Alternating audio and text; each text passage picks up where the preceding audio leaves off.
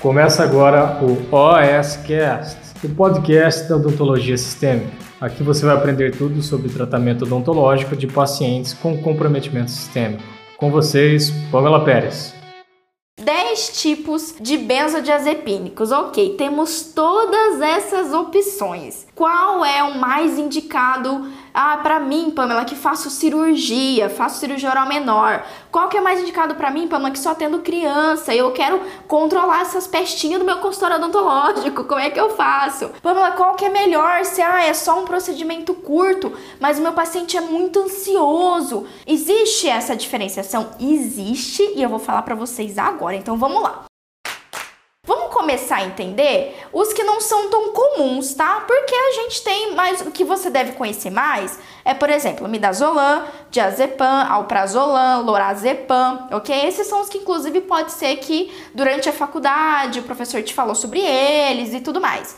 Então, esses são um pouco mais conhecidos, eu vou deixar mais pro final. Vamos começar a falar dos benzodiazepínicos não tão conhecidos e aqui comigo você vai me dizer se seria uma indicação interessante para o nosso consultório odontológico. Então vamos lá. O primeiro dele, que eu falei, que é o de curta duração, é o Stazolam, tá? Isso não é muito comum, é, ele vem comprimido de 2 miligramas. E qual é a indicação desse medicamento?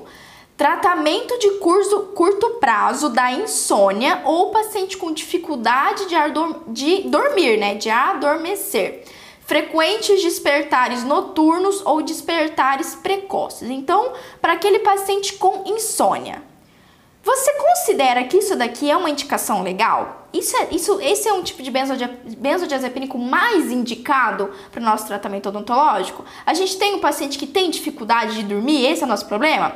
Não, né? Então por isso que, apesar de ser super bacana, a gente geralmente não vai utilizar esse benzodiazepínico, tá legal?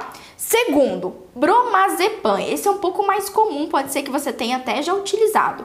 Ele vem também em comprimidos. Todas as que eu vou falar para vocês são comprimidos, uso via oral, ok?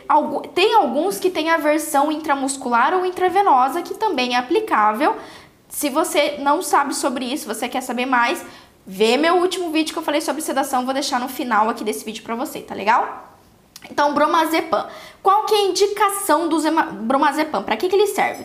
Para ansiedade, tensão e outras queixas somáticas ou psicológicas associadas à síndrome da ansiedade, tá legal? Então, na teoria, ele daria para a gente utilizar. Mas, Doc, na literatura, nas pesquisas que a gente tem, nas referências científicas que a gente tem, ele não é um dos mais utilizados. Por que, que eu tô falando que ele pode ser? Digamos que você trabalha lá no SUS e a única alternativa que você tem é bromazepam. É o único, você não tem nenhum outro, é o único que você tem. Dá para usar? Dá, ok? Mas aqui é importante você saber que ele não vai fazer aquele efeito sedativo maravilhoso, mas ele é uma alternativa porque ele também pode ser utilizado para ansiedade, para tensão e tudo mais. E ele também pode ser usado como coadjuvante, né? no tratamento de ansiedade e, a, e agitação associado a transtornos psiquiátricos, transtornos de humor, como doença, é, doença bipolar, não, transtorno bipolar, e esquizofrenia. Então, às vezes, o seu paciente já usa esse ansiolítico. Você vai atender lá um paciente com esquizofrenia e ele já toma bromazepam. Cara, por que não, em vez de você adicionar outro benzodiazepínico, que inclusive é contraindicado, você não já utilizar o que ele está tomando. Por que não? Por que você não fazer um aumento de dose só no dia do seu atendimento? Ali uma hora, duas horas antes. Vale a pena. Então, assim, não descarta completamente. Não descarta completamente. Não é o mais, mais indicado, mas só de diminuir a ansiedade do seu paciente pode ser que vale a pena. Fechou? Notou? Pegou essa dica? Cara, pega essa dica que ela é valiosa. Então, vamos lá. Terceiro aqui, não tão comum também, é o flunitrazepam. Fluni, flunitrazepam. Você vê que eu não tô nem acostumado com esse nome. Comprimido também de 1mg ou 2mg e aqui a indicação maior dele é tratamento de curta duração para insônia. Ou seja, insônia não é um objetivo sedativo, ele é um indutor de sono para embalar no sono. Pamela, quer dizer que se eu, tô, se eu dar para meu paciente ele não vai dar uma relaxada? Lógico que ele vai. Mas é mais possível que, como é de curta duração, é um tipo de medicamento que só induz o sono. Então ele dá um impulsozinho, vai lá, pra soneca, dorme seu paciente. O paciente pode querer dormir, só que aí ele acorda. Você está entendendo? Então, tipo, é um efeito só de indução. É só, tipo, vai lá, dorme. Se você está à noite, se você já está na sua caminha, então você está já na tendência para dormir, ótimo, ele é super indicado. Mas no consultório odontológico nem sempre ele vai ser útil. Beleza? Então, beleza. O outro também, que é o parecido, que é o flurazepam, e aqui eu tenho um comprimido de 30 miligramas, que é o que vem né, na posologia, a indicação também é a mesma coisa, para para induzir um sono normal e tratamento de insônia a curto prazo. Então, assim, dá para utilizar, como eu falei, vai que só tem esse, só que ele não vai dar aquele efeito sedativo que a gente quer. E aqui, esses são medicamentos que não vão dar essa amnésia retrógrada que a gente está querendo. Se der, é muito pouco, é muito raro. Tá legal? Seguindo, então, o quinto medicamento benzodiazepínico que a gente pode utilizar é o clodiazepóxido. Ele vem com comprimidos de 10mg ou 25mg. Para que, que ele é utilizado?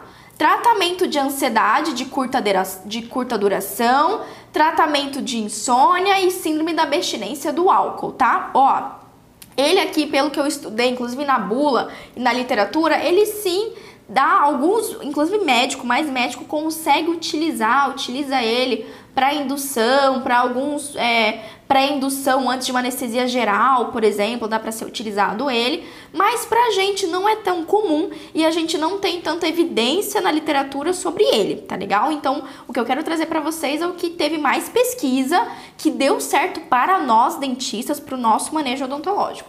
Beleza. Sexto tipo que a gente também tem, esse você já deve ter ouvido na faculdade, é mais comum, que é o clorazepam, tá? O clorazepam, Doc, é o, é, deixa eu achar aqui, é o Rivotril, como eu falei. Bom, qual é a indicação do clorazepam ou Rivotril, tá? Esse medicamento ele já é mais utilizado para situações de pacientes com epilepsia, para transtornos graves de ansiedade, transtornos do humor, é, síndromes psicóticas, tô pegando a cola aqui, ó. Síndromes das pernas inquietas, também relacionado aqui, paciente que tem muita náusea, que tem pré-síncope, que tem outras alterações de hipersensibilidade. E também para tratamento da síndrome da boca ardente, ou como a gente, é, como a gente conhece, né? Síndrome da ardência bucal, tá certo? Aqui na bula tá boca ardente. Gente, é síndrome da ardência bucal, ok? Mas tudo bem. Então, olha só. Aqui a gente abre uma, um parênteses legal, aqui é uma coisa interessante. Esse não é tão voltado para um, um caráter hipnótico, então ele não é um medicamento para dar sono no paciente, para o, paciente ter todo aquele relaxamento muscular. Não, ele é voltado mais para realmente esses transtornos epiléticos, de ansiedade. Ele equilibra um pouquinho ali os nossos neurotransmissores, digamos assim. Só que ele é muito interessante para aquele seu paciente que tem síndrome da ardência bucal, tá legal? Nesse caso, eu sugiro você pegar a bula do clorazepam e estudar de forma mais profunda. Sim, você pode passar ele como tratamento, além de todos os outros tratamentos que a gente pode, pode fazer para a síndrome da ardência bucal. Só que assim, ele é paliativo, então ele é para aqueles períodos em que o paciente está com sintomas muito agudizados, muito desconfortáveis, muita ardência. Então aí você pode utilizar, não dá para você utilizar para sempre porque ele causa dependência. Mas é bem legal, então é uma indicação, guarda ele aí clorazepam, síndrome da ardência bucal. Tá legal, Doc? Então ele pode sim ser utilizado para esse recurso, mas não é ainda assim o top 3 ali, vou colocar top 3, né? O top 3 dos medicamentos para sedação no consultório odontológico. Tá legal? Fechou? Muito bem. Bom, sétimo medicamento aí, lembra que a gente fez um top 3? É top 3, estamos no sétimo aí, estamos chegando lá, estamos no, digamos assim, no regressivo no quarto, quarto medicamento dentro dos top 10. Alprazolam.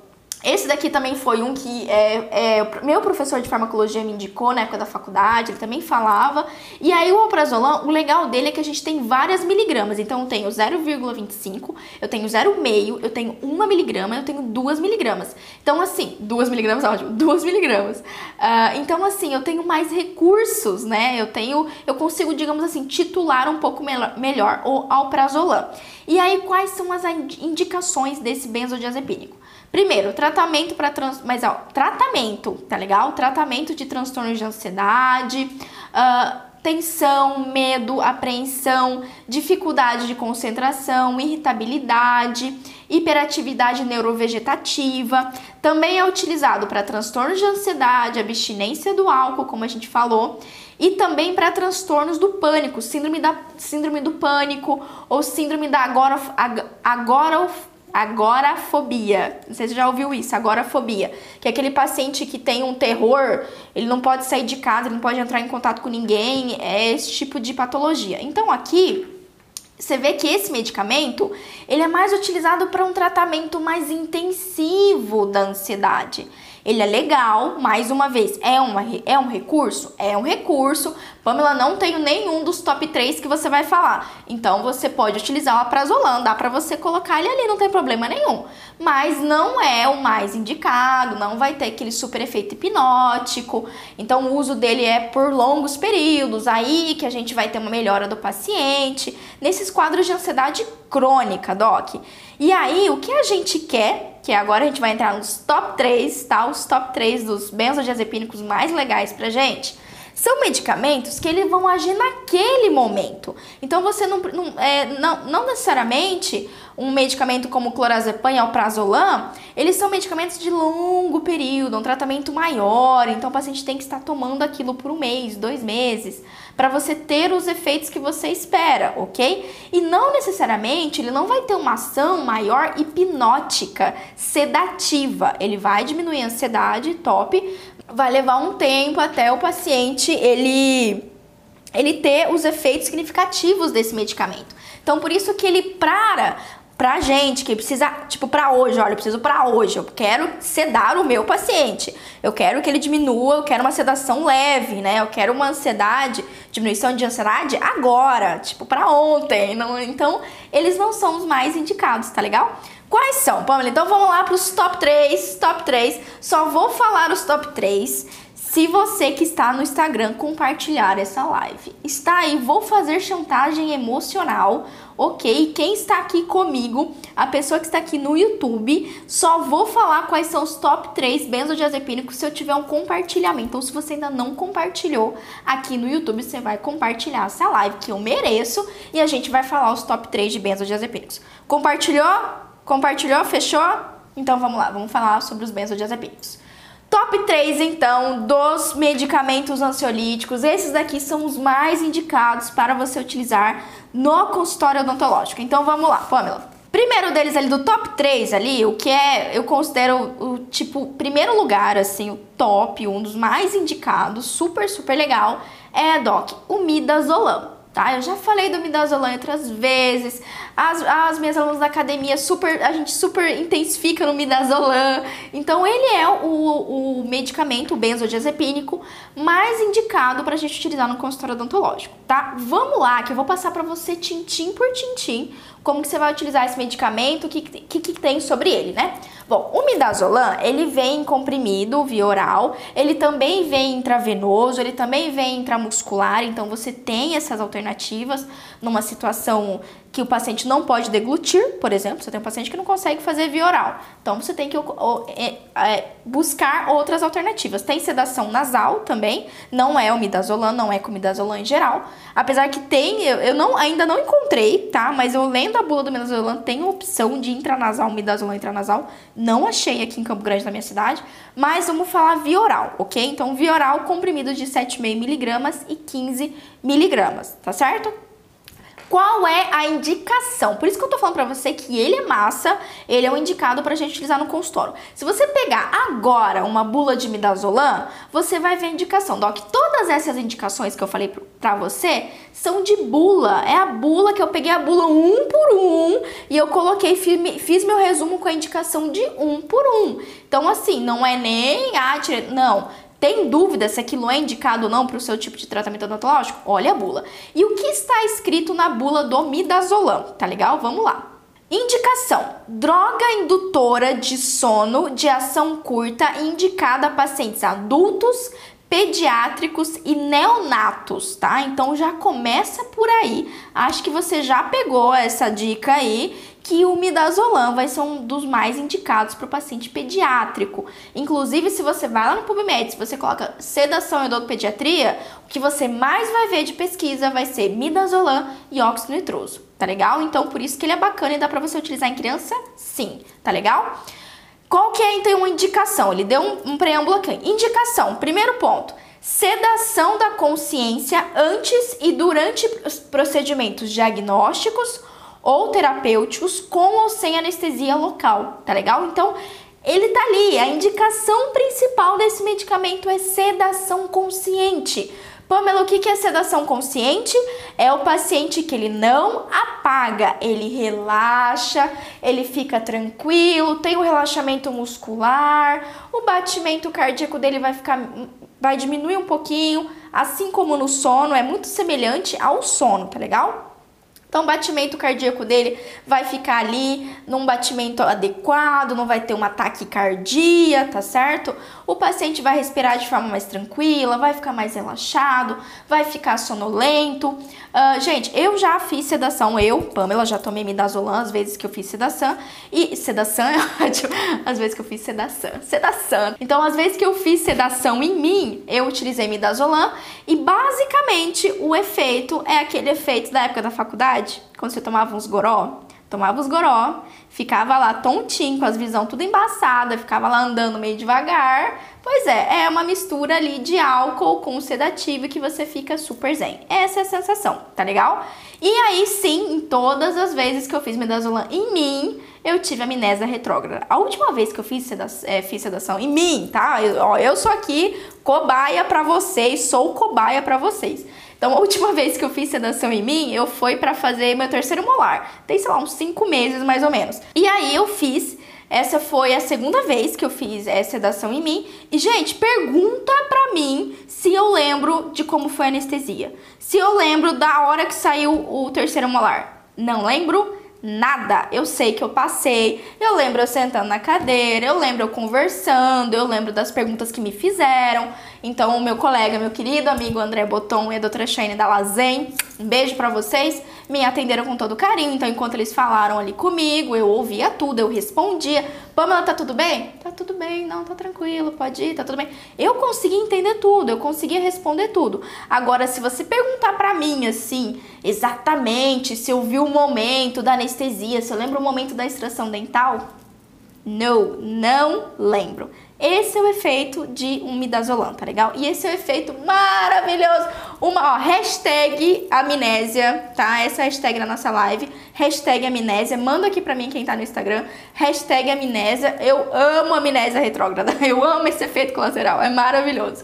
Tá legal? Então, ó, essa é uma indicação do midazolam. Outras indicações pré-medicação antes de indução anestésica. Então, esses são os medicamentos já para fazer a, a, gente chama de indução anestésica é quando o paciente ele vai fazer anestesia geral e aí o primeiro medicamento que é dado para já fazer aquele embalo, já para criança relaxar, criança ou adulto, pode ser o midazolam, tá legal? Além disso, também é, como eu falei, em, combina em, em combinação com anestesia geral em adultos. Super, super legal, é o que a gente chama de indução anestésica, tá legal? E aí, o que, que é bom do midazolam? Por que, que ele tá nos top 3? E aqui a gente, dentro desses top, top 3 que eu vou falar pra vocês, eles são ótimos, os três são indicados, tá legal? Só que eu vou exatamente falar qual que é mais indicado para um procedimento ou para outro. Então você fica aqui comigo, você não vai embora e você compartilha essa live, porque eu não sei mais o que eu faço para dar dica para você, para mudar a sua vida, para você atender seus pacientes aí com tranquilidade. Eu não sei mais o que eu faço, então você compartilha essa live, compartilha esse vídeo. Se você está no podcast, você compartilha esse áudio no podcast. Então vamos lá.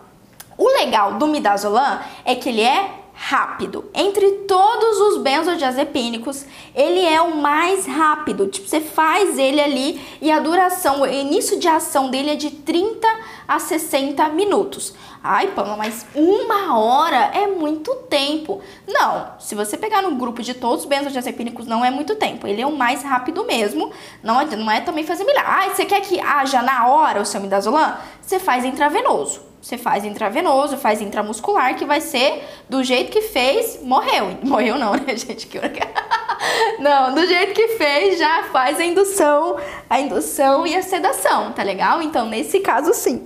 Se você quer uma ação rápida de benzodiazepínico, faz intravenoso e faz intramuscular. Via oral vai levar um tempinho, ok? Porque tem que absorver no intestino o medicamento. Então, de 30 a 60 minutos, eu sinceramente, meus pacientes, olha, eu já vi paciente em 20 minutos já começar a sentir o efeito. Então, eu fico perguntando, eu dou o medicamento, aí a minha auxiliar vai lá fora, eu falo, ó, a minha, a minha última auxiliar foi a Ariane, eu falava, Ari, vai lá e conversa com o paciente e vê se como é que ele tá. Então, assim, às vezes em 20 minutos o paciente já tava sentindo relaxamento, e aí você, o tempo de você colocar na cadeira, preparar, se paramentar, já dá meia hora e você já tem um efeito legal, tá legal?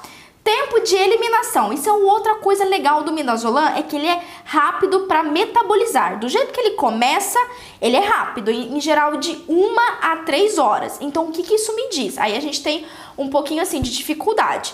Esse não é o sedativo mais indicado se você faz cirurgia oral menor, se você faz endo em primeira em única sessão, se você faz um procedimento longo, tá? Mais de uma hora.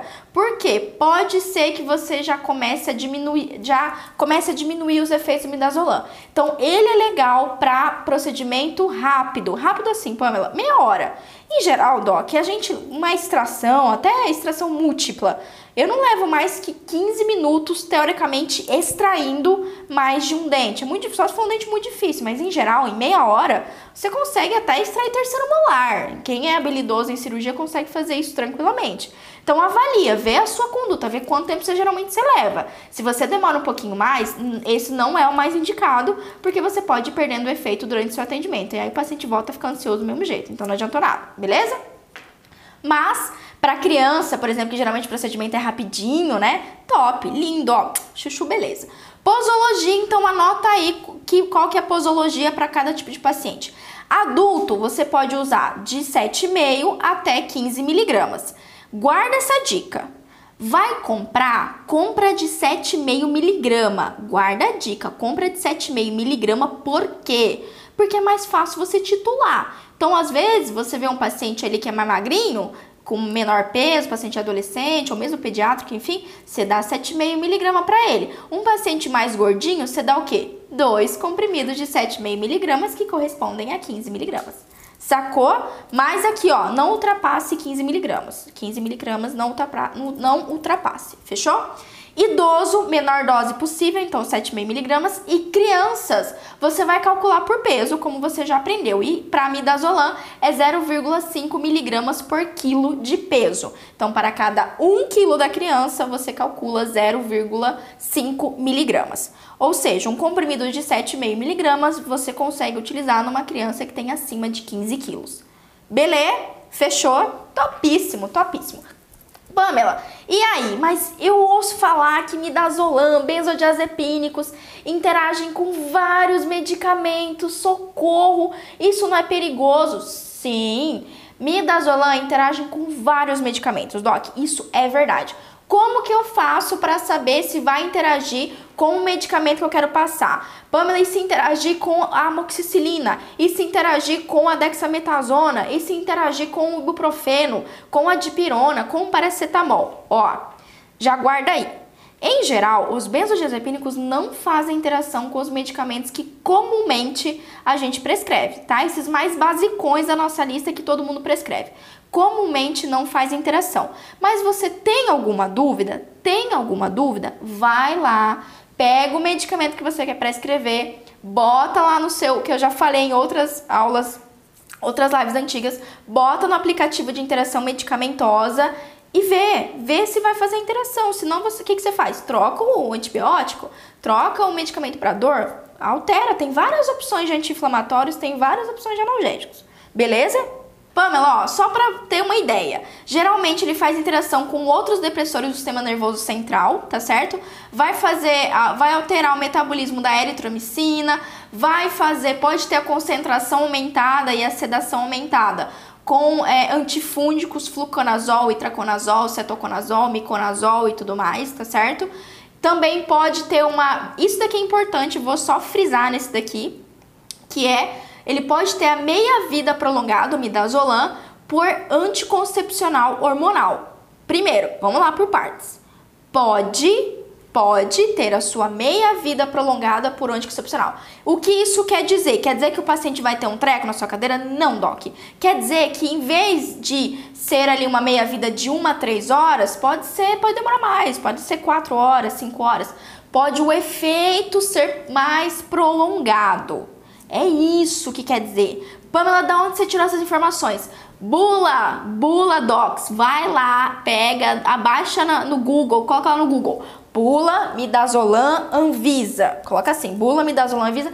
Tá tudo lá, essas informações não inventei, tirei da bula. Não precisei nem olhar em, em, em livro nem nada. Bula tá lá bonitinho, ok? E aí, rifampicina e outros medicamentos. Só que, ó, como eu falei, geralmente não vai interagir com os medicamentos comuns do consultório odontológico que geralmente a gente prescreve. Então já acalma o coração.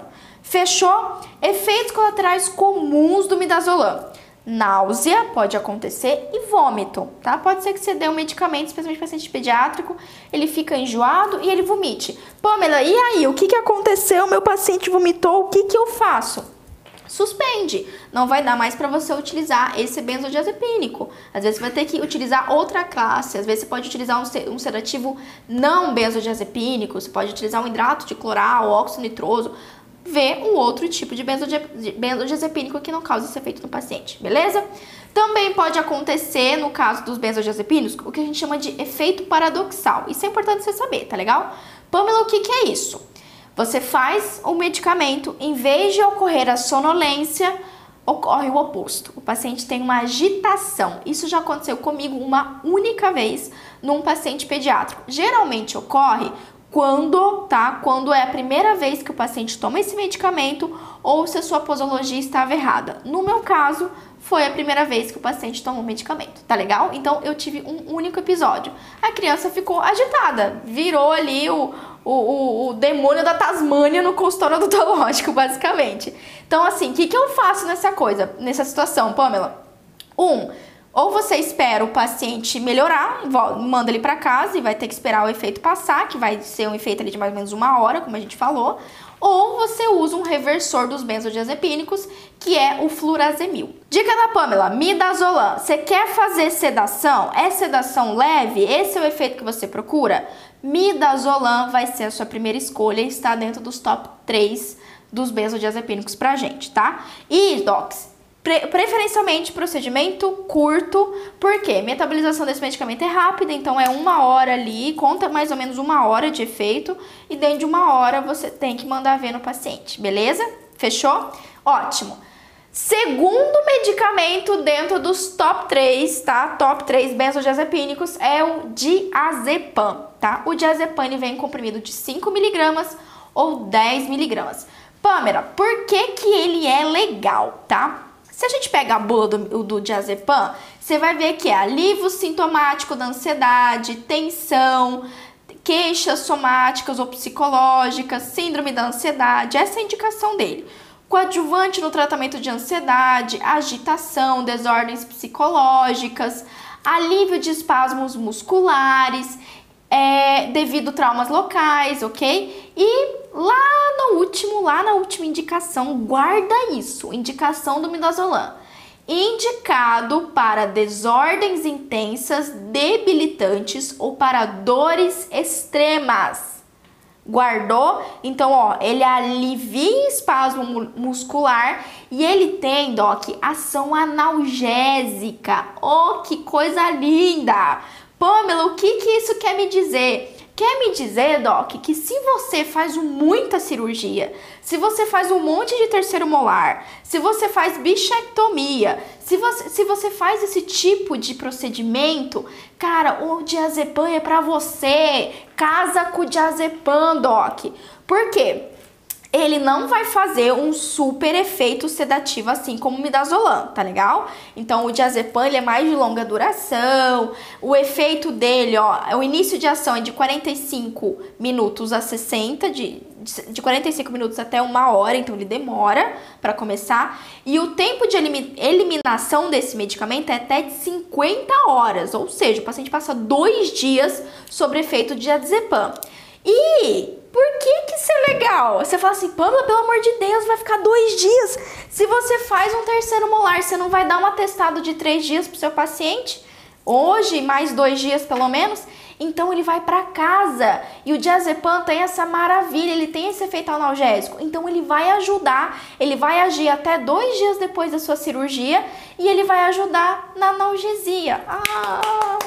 Salva de palmas para o nosso diazepam! Top, né? Top. Qual que ele não, o que, que não é legal para ele? Não é legal se você atende criança, não é legal se você faz procedimento mais curto, não é tão. Por quê? Porque ele não vai fazer tanto efeito sedativo e hipnótico, ok? Ele vai diminuir a ansiedade, ele vai gerar uma sonolência, um relaxamento muscular no seu paciente, mas o legal dele é para isso. Então, se você faz cirurgia, se faz implante, abraço de azepam e experimento de azepam na sua rotina odontológica. Posologia, adulto vai variar de 5 a 10 miligramas, vai depender do peso do adulto, vai depender se ele faz uso de outras medicações e tudo mais. Idosos, menor quantidade possível. E tem indicação para criança, tá? Isso tá na posologia do diazepam, mas assim, é, como eu falei, ele dura, ele vai ficar muito tempo nessa criança. Não é o mais indicado, o mais indicado é midazolam mas pode ser utilizado de 0,2 a 0,5 miligramas por quilo de peso mais uma vez. Então, se você tem, sei lá, no seu posto, no consultório só de azepam, é proibido? É contraindicado para criança? Não, não é o mais indicado só, tá legal? E já fala com essa mãe que essa criança vai ficar um tempão com essa sonolência. Então, essa é a indicação. Pamela, tem interação medicamentosa com o diazepam? Tem, Doc, e basicamente as mesmas do midazolam.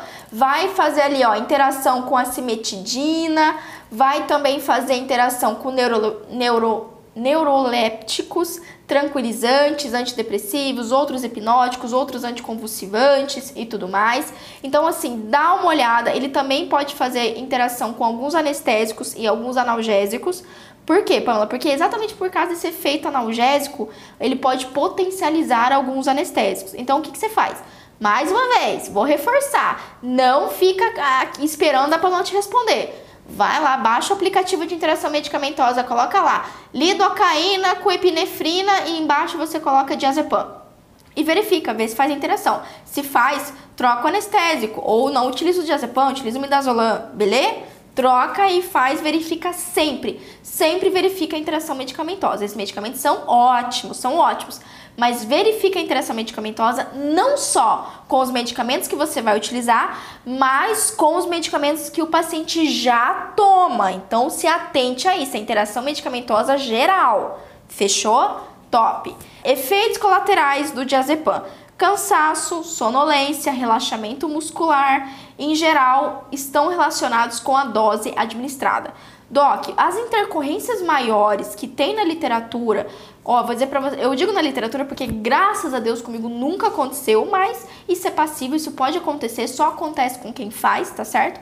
Mas o que a gente tem assim, de situações graves da utilização de diazepam ou mesmo de qualquer outro benzodiazepínico, primeiro, é interação medicamentosa que você não verificou e se você ultra, ultrapassou, você utilizou além do que deveria, um erro de posologia, tá legal? Então, geralmente, isso sim vai causar. Ou, por exemplo, você que faz intra é, intravenoso, né, o medicamento, ou intramuscular, você fazer uma infusão muito rápida, direto ali da corrente sanguínea do paciente, você já mandar um bolos muito grande de diazepam midazolam. Então, isso sim pode levar a uma, des uma desestabilização do quadro, Tá legal? Então tenha cuidado com isso sim, a gente sempre tem que ter cuidado. Também já tem vídeo falando aqui quais são os equipamentos básicos se você quer fazer sedação. Eu não vou ficar repetindo aqui. Volta lá no final desse vídeo, eu vou deixar o vídeo e você assiste esse daí também, beleza?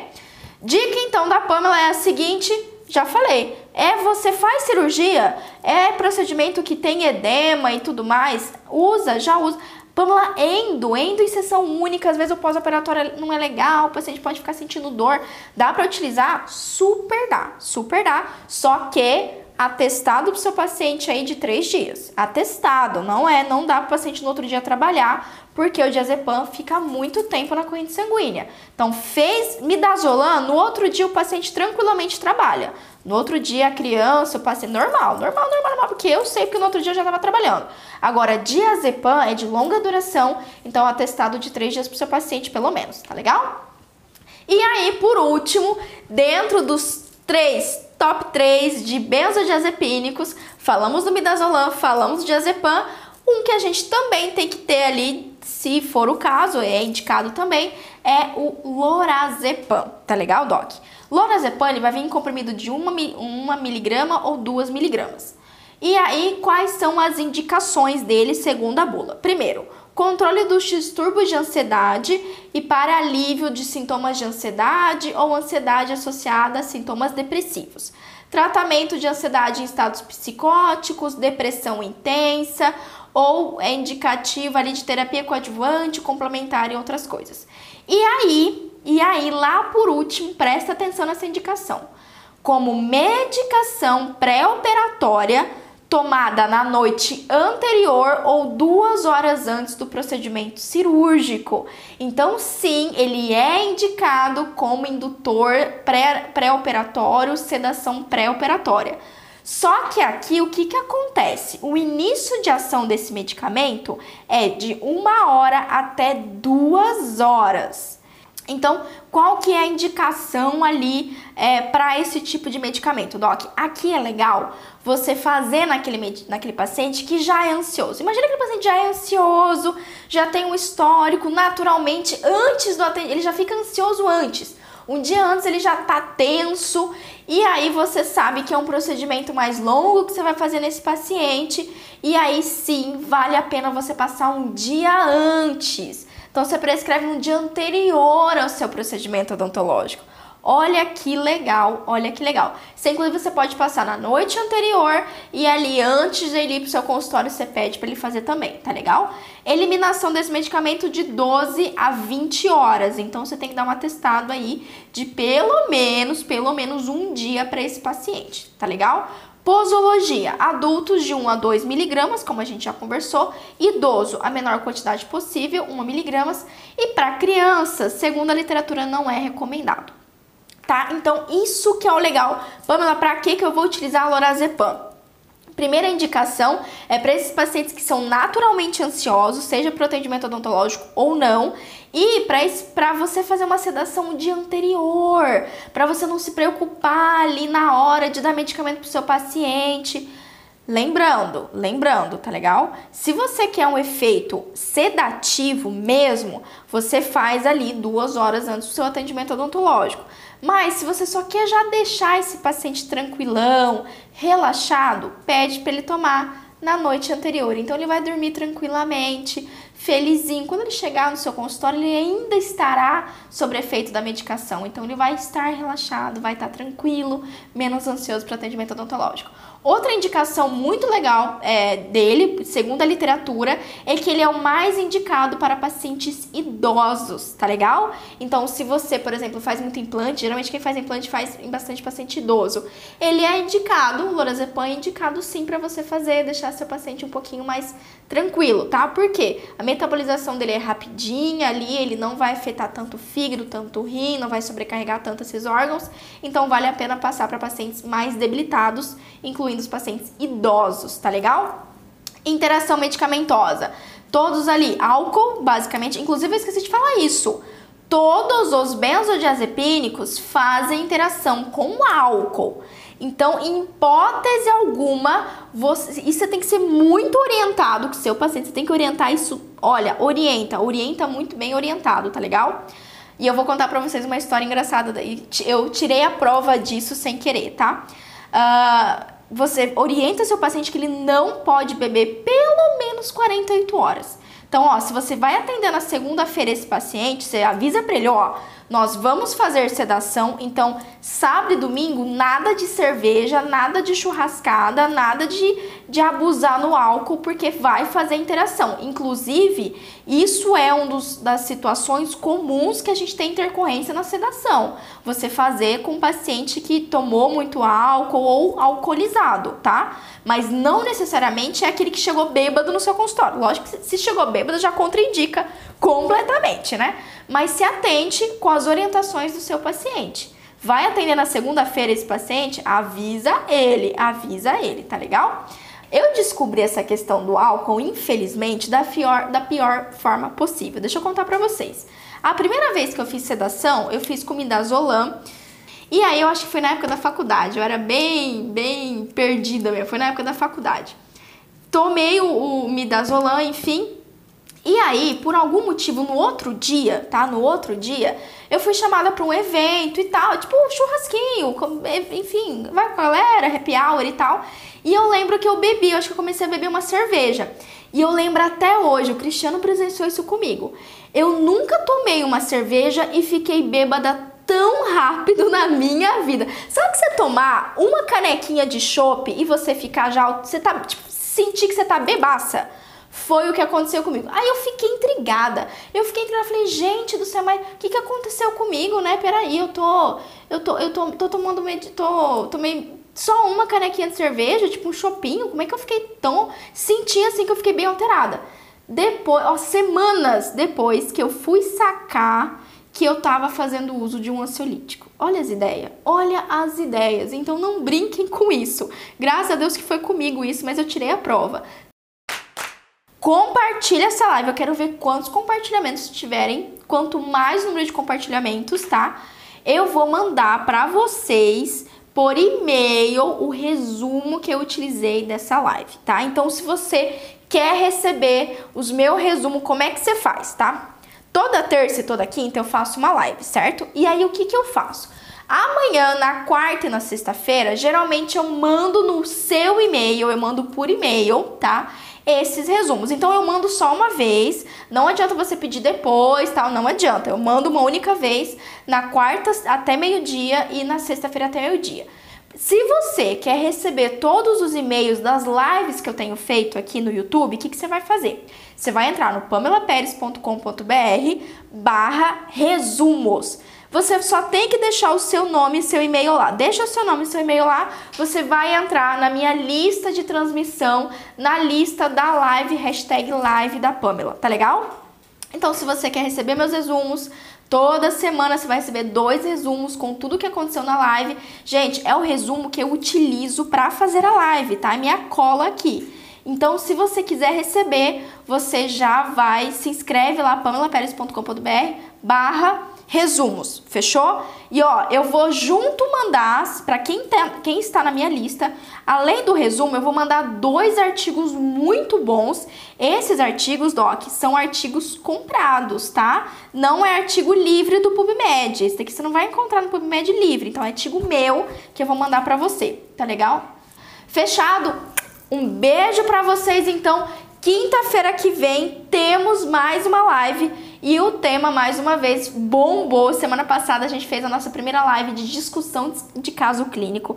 Se você ainda não assistiu essa live, Doc, sério, vai lá e assiste essa live. A gente fala sobre um paciente que é o paciente combo, hipertenso e diabético.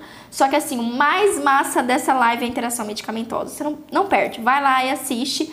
Vale super a pena, tem vários insights e várias dicas boas para você, tá legal? E aí, nessa quinta-feira, a gente tem mais um estudo de caso, mais uma discussão de caso clínico, e dessa vez é da Angélica, ela mandou para mim essa semana, e a gente vai falar sobre um caso de um cardiopata, muito, muito legal o caso, paciente cheio, polimedicamentoso, muito, muito bom, então Fica comigo quinta-feira ao vivo, aqui nove da noite, eu estarei com você. Combinado? Beijo enorme para vocês. Então é isso. Até quinta que vem.